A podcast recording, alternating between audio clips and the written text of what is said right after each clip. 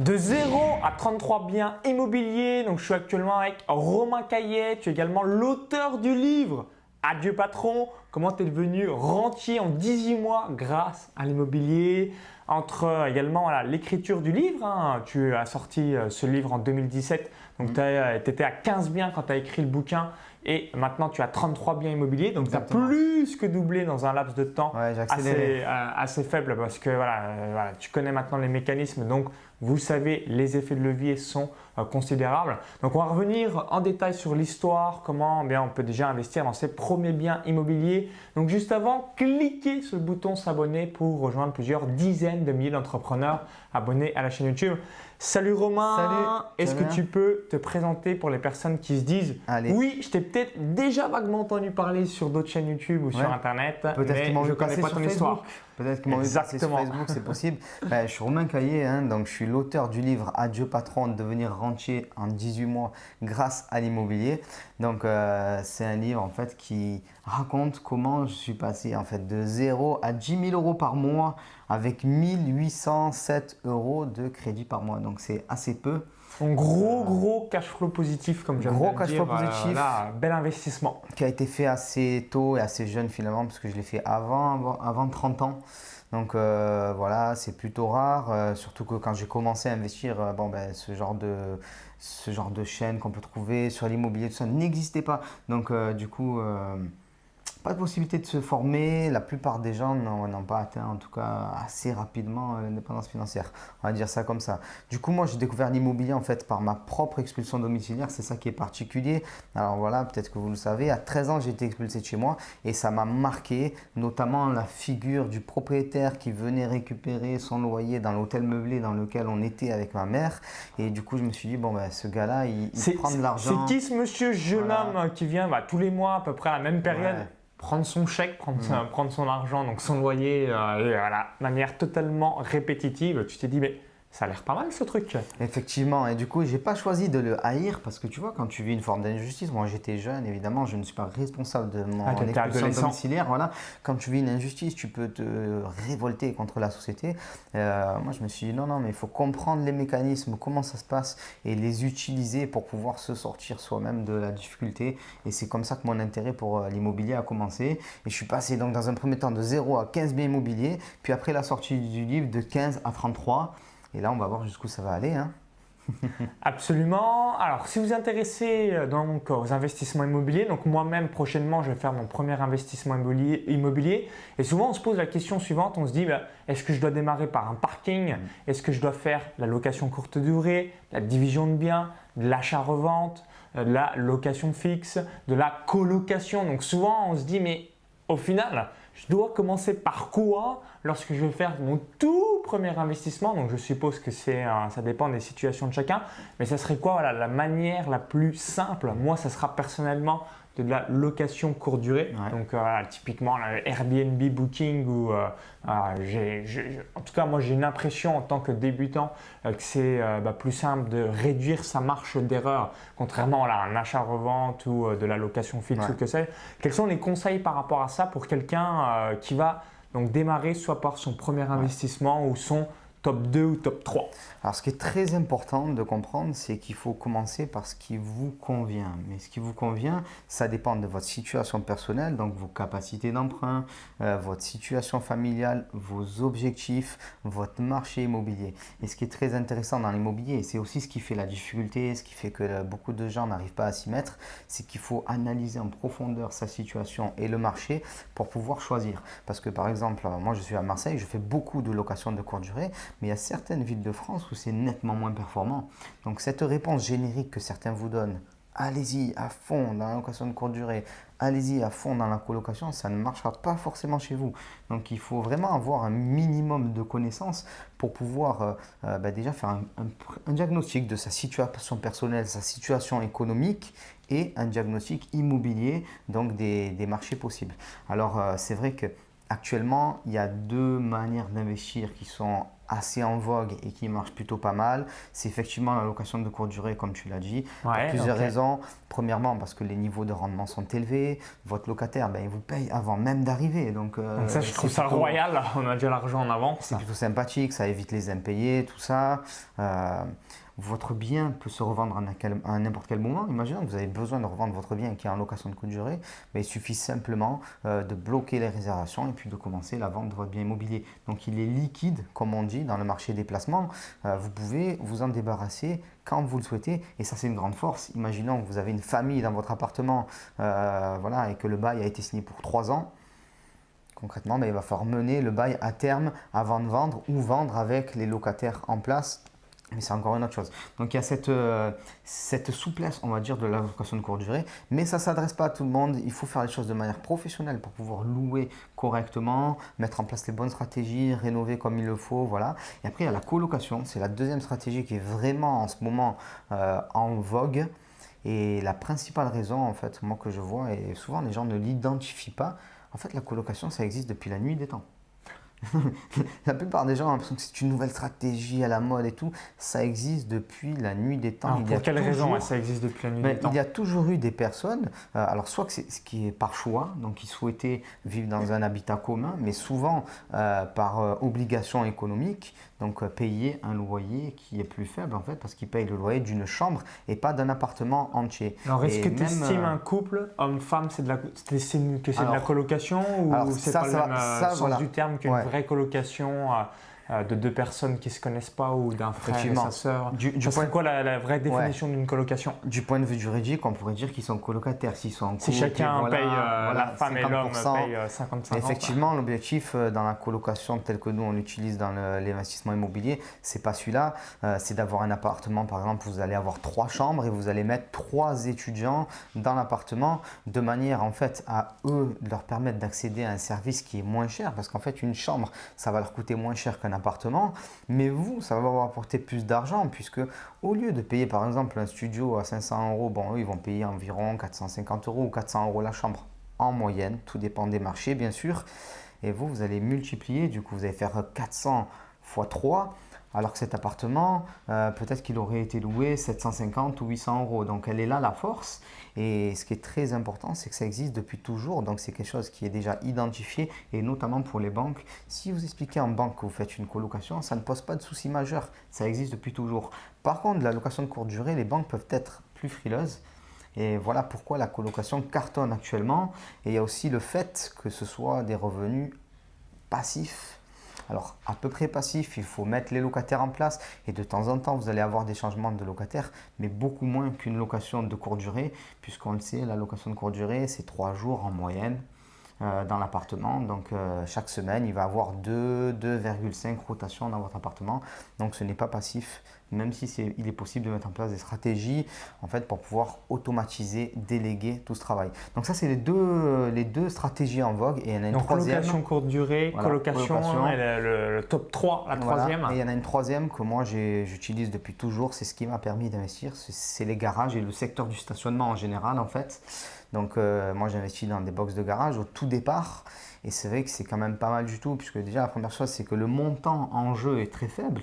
Dans la plupart des villes de France il est possible de trouver des box à 10 000 euros et il est possible euh, même à Paris, en tout cas en région parisienne, de trouver des box à moins de 20 000 euros. Donc concrètement, beaucoup de personnes peuvent y accéder, donc peu de risques. Si tu te plantes euh, sur un investissement à 10 000 euros, c'est raisonnable. Si tu te plantes sur un investissement à 100 000 euros, ça commence à, poser souci. Si tu te plantes sur un immeuble, ça peut être la faillite. Donc voilà, c'est un très bon moyen de commencer. Les rentabilités sont très fortes. Ça, c'est vraiment important de, le prendre en compte. Euh, très souvent, ça dépasse les 10%. Vous avez très peu de risques d'impayés, puisqu'en fait, il est tout simplement plus facile de payer un garage à 100 euros si tu es en difficulté financière qu'un appartement. Imaginons que ton locataire commence à avoir des difficultés financières il risque de devoir arbitrer. Qu'est-ce que je paye alors en premier?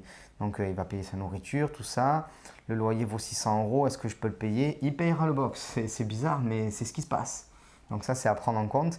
Et puis, il y a tout un tas de facteurs comme le fait que les lois sont beaucoup plus souples dans le secteur du stationnement. Si quelqu'un ne vous paye pas, euh, vous pouvez très rapidement procéder à son expulsion. Donc en fait, il y a beaucoup d'avantages. Ça permet de débuter, peu de risques.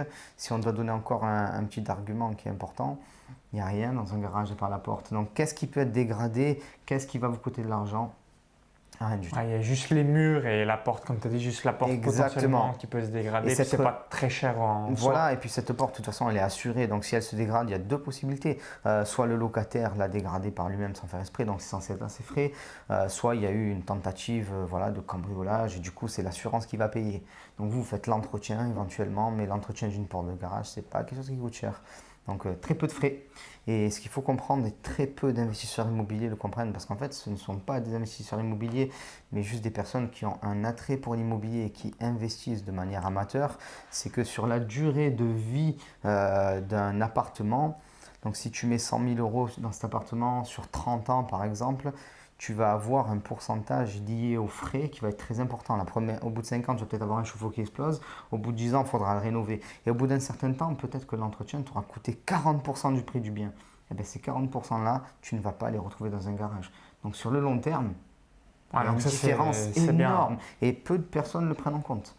Ils se disent super, il y a un bon rendement. Oui, ok. Fais les calculs sur 20 ans avec l'entretien, tout ça. Et l'entretien d'un appartement, tout le monde sait que c'est beaucoup plus coûteux. Donc ça, il faut le prendre en compte, c'est très très important. C'est pour ça qu'il y a beaucoup d'investisseurs qui se spécialisent dans le stationnement. Ils ne veulent pas être dans l'habitation parce que les règles sont très dures et parce que les coûts sont plus élevés. Donc voilà, ça c'est un peu le top 3, on va dire, des choses les plus accessibles. Il y a encore beaucoup de choses, les bureaux, le commerce, bon, les coworking, voilà, mais ça c'est le top 3 qu'on peut très rapidement mettre en place si on est encore débutant. Ok, alors euh, hier je te posais une question et euh, bah, vous posez certainement, hein, comme je m'intéresse de plus en plus euh, vraiment à toute la thématique de l'immobilier, c'est vis-à-vis du calcul de la rentabilité. Je disais à Romain, je comprends pas. Il y a des gens dans des vidéos, ils disent voilà, rentabilité 5,4%, on va donner un exemple tout mhm. bête. Donc crédit 1000 euros, loyer 950 euros, donc je mets tous les mois 50 euros de ma mhm. poche sur le bien et j'ai une rentabilité positive, c'est quoi ce bordel entre guillemets. C'est-à-dire que si vous investissez dans la bourse 10 000 euros et que ensuite votre compte est à 9 500 euros, vous avez perdu 500 euros, vous ne dites pas j'ai une rentabilité de 5,4%, vous avez perdu de l'argent, on est d'accord. Et donc du coup, je veux que tu reviennes sur ces calculs de rentabilité, parce que moi je raisonne en cash flow, donc tout le temps avoir un bien qui s'autofinance, en tout cas voilà, pour moi je pense que c'est la règle de base, de l'immobilier pour ensuite pouvoir continuer à dupliquer ses investissements. Euh, Dis-nous comment c'est possible qu'il y ait des gens qui sortent euh, ce type de rentabilité parce que c'est calculé comment en fait cette renta? Alors, la rentabilité, Vous avez peut-être déjà entendu ça. moi, moi personnellement, ça, je me suis dit c'est quoi ce bordel? Comment on peut avoir une rentabilité positive si on met tous les mois de, sa poche donc un cash flow négatif. Voilà, un cash flow négatif. Dis-nous tout. Donc c'est que la rentabilité et le cash flow sont vraiment deux choses qui sont totalement différentes. Ça faut bien le prendre en compte. La rentabilité en fait c'est un pourcentage. C'est-à-dire que si vous payez euh, votre appartement 100 000 euros et que vous en récupérez sur une année 5 000 euros, vous allez avoir 5% de rentabilité. C'est un rendement en fait, tout bêtement. De la même manière que si vous mettez 10 000 euros sur un livret A qui est peut-être à 1% en ce moment. Ouais, 0,75. Voilà, donc ça fait pas grand chose. Foutage de gueule. Non, c'est clair. Donc tu mets tes 10 000 euros, euh, ou tes, oui, pas tes 100 000, tes 10 000 c'est mieux. Tu mets tes 10 000 euros, ben, tu vas te retrouver avec 75 euros, voilà, tu as un rendement de 0,75. Donc ça c'est le rendement. Mais le cash flow, c'est encore une notion qui est différente, qui va être prise en compte en fait. Euh, alors on va essayer de simplifier les choses, parce que c'est quand même une notion qui perturbe souvent. Pour faire très court, imaginons donc que vous avez un bien immobilier donc, qui vous coûte 500 euros par mois, donc vous payez votre mensualité, vous payez vos charges, vous payez les différentes charges, donc il vous coûte 500 euros par mois. Mais si vous avez un loyer à 750 euros, donc vous allez avoir un cash flow de 250 euros parce qu'il vous rapporte 250 euros de plus que ce qu'il vous coûte. C'est ça qu'il faut prendre en compte. Voilà, c'est ça qui est super important et il faut absolument avoir au minimum ce qu'on appelle un cash flow zéro, c'est-à-dire qu'une fois que vous avez payé votre mensualité, vos charges, les impôts, les frais de gestion, si c'est de la location de courte durée par exemple, voilà, mais que vous n'ayez pas de dépenses. Ça, c'est le minimum. Évidemment, si vous voulez démultiplier les investissements immobiliers, il faut absolument que le cash flow soit positif et le plus possible. Moi, je vais te donner un exemple d'un de mes investissements et c'est ça qui m'a permis donc, de passer déjà de 0 à 15 puis de 15 à 33. Euh, donc j'ai un appartement à Marseille, près de la place de la Joliette, pour ceux qui connaissent un petit peu la zone. J'ai une mensualité donc de 210 euros approximativement par mois et il me rapporte environ 1400 euros. Ah oui, x7, ah donc là c'est 1200 euros, c'est monstrueux, monumental. Donc, si on fait Alors comment c'est possible? Comment tu peux payer seulement 200 euros et avoir 1400 euros de loyer? Alors c'est très compliqué entre guillemets dans le sens où d'abord j'ai fait les premiers crédits, puis après je les ai rachetés. Voilà, c'est toute une, une, une, un montage financier que j'ai mis en place que j'explique dans le livre. Mais pour faire court par rapport à ça, euh, donc moi j'ai 210 euros de mensualité à payer. Euh, si je rajoute bah, les charges les impôts et la personne qui va s'occuper de l'appartement, qui va faire les entrées et les sorties, euh, au total, ça va me coûter grosso modo 500 euros, mais vraiment grosso modo, pas beaucoup plus. Donc il y a quand même un. Voilà, il y a un fois 2,5 entre le montant du crédit et les dépenses finales réelles du bien. Euh, à ah. prendre en compte. Alors, ce qui fait que j'ai pu avoir un, si petit crédit, notamment, c'est une opération financière de rachat de crédit, tout ça. Mais il y a quand même des points euh, fondamentaux que je peux donner là assez rapidement, plus simplement.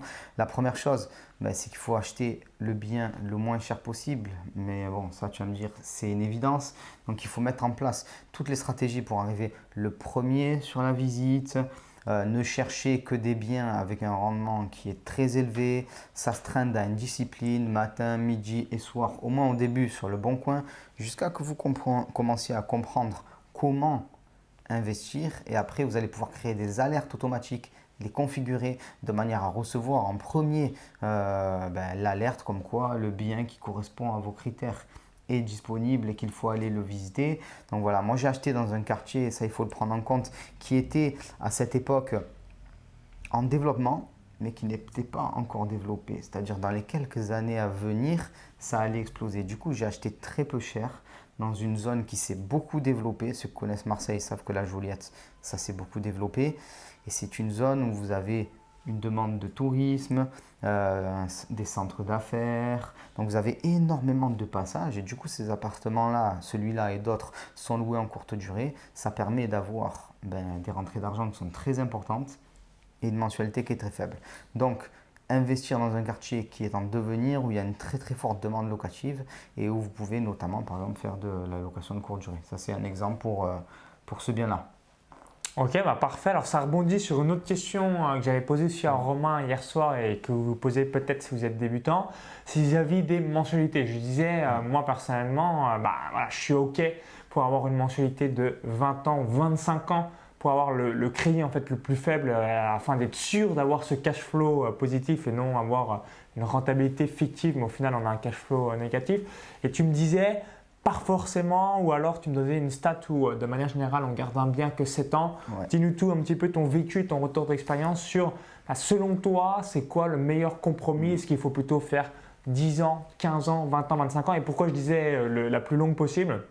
C'est parce que je me disais, bah, c'est pas moi qui la paye, c'est le locataire. Et du coup, bah, ça permet aussi de réduire peut-être euh, le prix du loyer en même mm. temps par la même occasion. Et évidemment, si vous amenez suffisamment de valeur, bah, la personne, même si elle paye, on va dire 400 euros, mais euh, l'appart est très très bien euh, vis-à-vis de là où euh, vous êtes situé dans cette région, eh bien évidemment le locataire a aussi envie de rester, donc il n'a pas ce sentiment de se dire je paye trop cher et je dois me barrer pour euh, trouver quelque chose d'autre Quel est ton vécu hmm. vis-à-vis de ces mensualités? Qu'est-ce que tu conseilles? Alors, la première chose, c'est qu'il faut vraiment une durée longue, quoi qu'il arrive. C'est soit 20 ou 25 ans. Ouais, c'est le voilà, 20 ans minimum, c'est ce que tu conseilles, 20-25. Pour, plusieurs raisons. Euh, premièrement, parce qu'en ce moment, et depuis environ 2-3 ans, et sûrement encore pour 2-3 ans, on verra si l'effet me démentisse ou pas, euh, les taux immobiliers sont bas. Ah, et ils vont sûrement le rester. Donc, c'est vrai qu'avant, il y avait un très fort intérêt à prendre 10 ans de crédit ou 15 ans de crédit parce qu'il y avait une telle proportion d'intérêt dans le crédit que ça, ne tenait pas. En fait, tu payais plus au final d'intérêt que de remboursement. Donc ça, ça, ne tenait pas. Les investisseurs faisaient le calcul suivant. Je vais rembourser le plus vite possible pour pouvoir me délester de ce crédit qui coûte très cher, où il y a énormément d'intérêt. Et hop là, j'aurais payé mon investissement immobilier, je vais prendre des loyers pleins. Mais les choses changent et c'est pour ça qu'il faut connaître l'immobilier d'une manière générale et pas simplement connaître une petite stratégie ou un petit truc parce que tout changera. La stratégie qui est valable aujourd'hui ne sera peut-être plus valable dans trois ans. Donc c'est pour ça, voilà, c'est important d'avoir euh, une vision globale des choses. Et les choses ont changé. Maintenant, les taux de crédit sont en dessous de 2%. Alors que Ah, par exemple, bas, hein, un, un chiffre que je donne et qui est assez fort, l'année de ma naissance, en 1986, les taux de crédit étaient à 18%. T'imagines 18%. Et là, on est à moins de 2% ou 2% Voilà. euh, de manière générale. Donc il est évident qu'à ce moment-là, si vous manquez de l'argent pour investir, vous allez emprunter à la banque, mais votre but, votre seul but, c'est de rembourser le plus vite possible, c'est 18%. Je crois que mes parents, c'était 9%, ils m'avaient dit en Voilà. 1990. Ouais, ouais, ouais, c'est ça, ça fait que diminuer, bon, avec des petits soubresauts, euh, pour arriver à 2%. Donc les règles ont changé. Maintenant, vous avez des taux immobiliers qui sont bas. Vous avez la possibilité de d'emprunter sur plus longtemps à des coûts qui sont beaucoup plus faibles. Et c'est pour ça qu'on entre dans ce que moi j'appelle l'ère du cash flow positif. C'est-à-dire que maintenant, ben, si vous empruntez à 2% et que vous réussissez à investir à 10%, vous allez avoir du gros cash flow qui va rentrer alors que ce n'était pas possible avant. Avant. Donc c'est pour ça que maintenant des stratégies se développent avec des durées longues, 20 ans, 25 ans, pour avoir le plus gros cash flow possible. Après moi, à titre personnel, je fais quand même un mixte de la vieille école qui voulait Ok. qu'on ne prend pas forcément trop long et de la nouvelle école. Et souvent la question qu'on se pose c'est soit 20 ans, soit 25 ans. Moi j'arbitre toujours à 20 ans parce que si vous passez à 25 ans, sur la durée totale du crédit, vous allez avoir quand même... euh, peut-être un tiers d'intérêt en plus. Donc, ça fait une différence. Après, ce qu'il faut comprendre et ce qu'il faut avoir, et c'est pour ça que la première chose que je t'ai répondu, c'est connaître sa situation personnelle et ses objectifs, c'est qu'un bien immobilier, en moyenne, en France, il est détenu 7 ans par les propriétaires. Donc, si vous vous endettez sur 25 ans euh, et que vous le vendez au bout de 5 ans, ça n'a pas forcément trop d'impact sur vous, même si, petite nuance à prendre en compte, les intérêts que tu payes sont plus importants en fait sur les premières années de crédit. Donc, euh, c'est pas linéaire. Si on te dit tu payes 5% d'intérêt, ça ne veut pas dire que la première année tu payes 5% et jusqu'à la fin c'est comme ça. Non, c'est pas le cas. La première année tu vas payer un, un pourcentage beaucoup plus élevé, élevé, il va faire que diminuer au fur et à mesure du temps. Mais donc si vous devez arbitrer entre 20 et 25 ans, ce qu'il faut poser comme question, c'est est-ce que vous avez une probabilité de revendre assez rapidement et est-ce que vous souhaitez faire le plus gros cash flow positif possible de manière à avoir de l'argent tout de suite? Ou est-ce que vous souhaitez euh, différer un petit peu, on va dire, le moment où vous allez maximiser les gains? Voilà. À titre personnel, bon, j'explique aussi en long, en large et en travers dans Adieu Patron. J'ai choisi du 20 ans. C'est un mélange entre les deux écoles euh, parce que le 25 ans, au final, sur le long terme, ça coûte trop cher, selon moi. D'accord, ouais, dans le sens, quand on dit ça coûte trop cher, c'est que si vous avez un bien à 100 000 euros, vous allez peut-être payer 150 000 euros d'intérêt, donc au final, vous allez payer le bien 250 000 euros. Voilà. Certes, c'est pas vous qui l'avez payé, ça va être le locataire, mais ça reste ouais, voilà, un gros, gros chèque compte. que, que vous avez fait. euh. Parce qu'au Au bout d'un certain temps, au bout d'un certain temps, cet argent, vous ne l'aurez pas eu quand même. Il aura Ouais, bien été payé d'intérêt. Donc il faut faire un mix entre la stratégie de courte durée qui est d'avoir le plus d'argent possible à l'instant T et la longue durée, c'est quand on va revendre, combien on aura payé d'intérêt, combien on va pouvoir en- encaisser entre guillemets euh, par différence. Quoi. Et il faut jamais oublier une chose, euh, un euro économisé, ben, c'est un euro économisé. Et si jamais vous investissez un euro, il vous rapporte plus, c'est bien, mais concrètement, vous avez payé des taxes et ainsi de suite. Euh, Donc, il ne faut pas rester un euro à la fin. Donc, euh, un euro économisé est un euro économisé. Donc, si vous pouvez économiser des intérêts, faites-le. Très important. Très important. Ok, alors également dans mon séminaire Business Internet en or, hein, j'ai eu quelques participants euh, qui m'ont expliqué la stratégie du crédit différé. Ouais. Donc typiquement, bah, vous avez acheté un bien, on va dire le 1er janvier, et vous allez euh, démarrer euh, les mensualités de remboursement le 1er janvier de l'année d'après. Mm. Donc vous avez 12 mois, où, bah, si vous avez trouvé un locataire, on va dire euh, le 4 mars, eh bien voilà, vous recevez des loyers, vous recevez des loyers, et le crédit n'est toujours pas déclenché. Est-ce que tu as déjà expérimenté? Est-ce que tu euh, conseilles? Alors, euh, Parce que j'ai trouvé ça, en tout cas sur le papier, je, je me disais, bah, c'est magique, c'est énorme.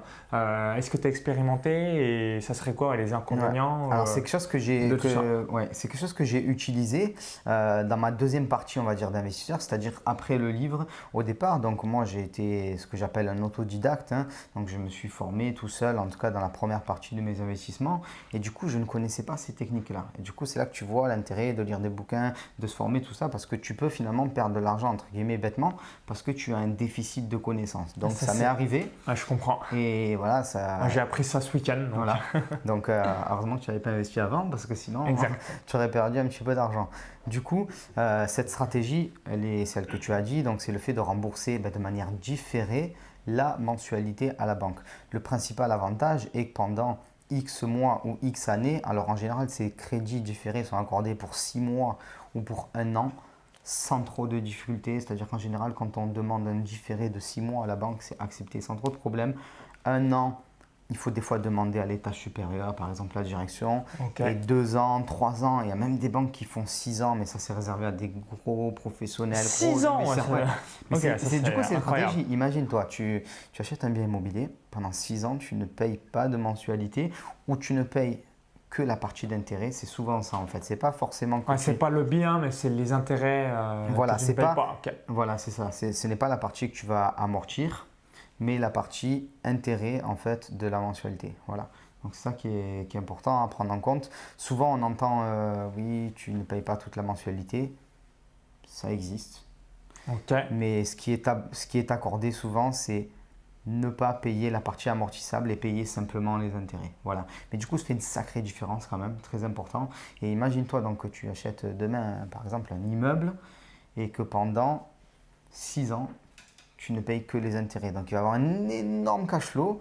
Et si au bout de ces 6 ans, tu revends cet appartement, c'est-à-dire que tu auras gagné beaucoup euh, d'argent ben, par la revente et aussi par rapport à tout ce que tu n'auras pas. Tu auras eu le cash flow in the pocket directement euh, sur le compte en banque. Voilà. Donc ça, c'est des stratégies. En général, la plupart des gens pensent à le faire pour la simple et bonne raison suivante, les travaux.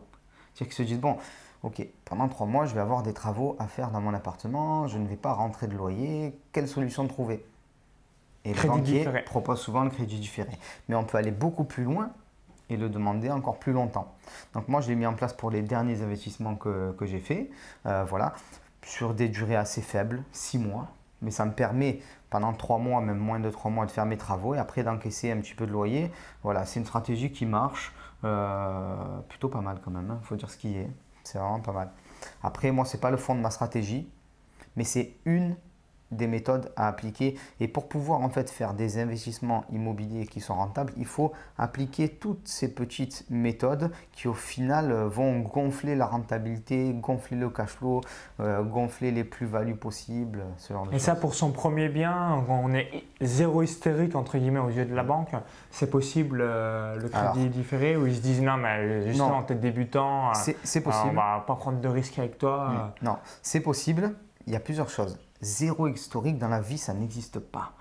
Effectivement, tu es un nouveau client pour la banque, mais quand tu vas te présenter à la banque, tu vas montrer des relevés bancaires, tout ça. Ah oui, donc, là, il n'y a pas de zéro historique. Dans la vraie vie, ça n'existe pas en fait, Je suis en quelque sorte. Et ça, c'est super important. Euh, il faut préparer son achat bancaire à la banque, avant, pardon, avant votre achat. Euh, concrètement, ben, si vous arrivez avec un dossier bien ficelé, le fait de ne pas avoir eu de découvert bancaire, ce genre de choses, ce différé, vous allez pouvoir le négocier assez facilement. Et puis, il faut jouer sur la, réalité, sur le côté concret des choses. Si vous avez des travaux à effectuer, c'est assez simple de le demander, ça paraît naturel. Ce qui va être peut-être un peu plus difficile, c'est de demander une durée plus longue. Et là, il faut jouer sur des arguments du type j'ai peur que les travaux dérapent, je veux pouvoir me couvrir et tout. Et en même temps, c'est une réalité parce que les travaux peuvent déraper et il faut essayer de se couvrir au maximum et avoir un différé long. C'est une des meilleures manières de se couvrir, par exemple, contre des travaux, contre des travaux qui dérapent. Donc oui, c'est largement possible d'obtenir ça sans trop de, problèmes particuliers quand on s'est préparé à l'avance.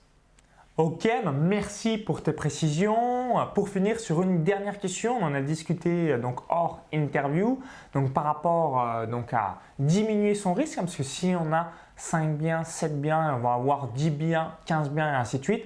Il y a certains établissements bancaires qui euh, bah, ne veulent plus suivre parce qu'ils bah, commencent à flipper ou ne mmh. bah, veulent plus euh, prendre ce risque avec vous euh, pour un tas de raisons. comment on procède pour donc, continuer à se développer son parc immobilier et donc, convaincre d'autres établissements bancaires pour nous suivre dans notre envolée de tous ces investissements Alors il y a deux manières, tu l'as bien dit là dans ta question, il y a soit convaincre Ok. ou ne rien dire. Alors on va commencer par ne rien dire parce que c'est quelque chose voilà, qui se partage beaucoup par les réseaux sociaux.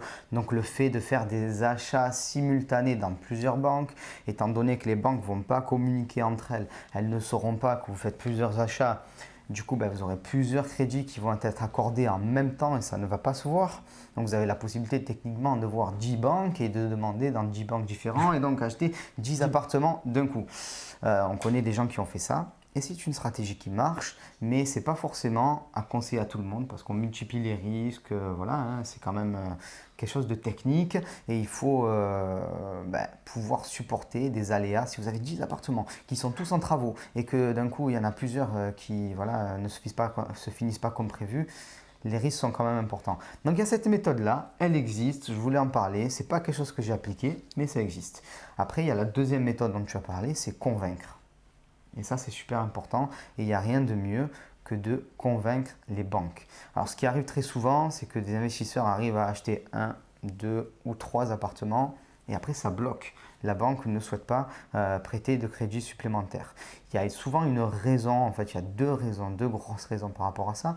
La première raison, ben, c'est peut-être votre faute déjà, la première chose. C'est-à-dire que vos investissements, en fait, ne sont pas assez rentables et du coup, ben, si à chaque fois que tu fais un investissement, ça ne génère pas assez de cash flow, pourquoi Ouais, il y a juste la rentabilité qu'on a évoquée tout à l'heure, Voilà. mais pas le cash flow positif. Moi, je Voilà. regarde que le cash flow personnellement Très euh, important. positif. Il faut démontrer à son banquier que si tu ramènes un nouvel investissement, tu vas gagner plus 500 euros par exemple. Voilà. Ouais, ce, qui, ce Donc, qui me paraît à partir de logique là, si on te suit. du banquier. Exactement. À partir de là, on te suit plus facilement. Donc ça, ça peut être une première raison. Vous n'avez pas fait votre job d'investisseur correctement. La deuxième raison aussi qui arrive souvent, c'est les encours. Donc les encours, c'est le montant euh, de dette qu'on a auprès d'une banque. Une banque, c'est un établissement financier. Et vous, vous êtes un client qui supportait un risque. Donc vous avez concrètement, euh, par exemple, 500 000 euros dans une banque.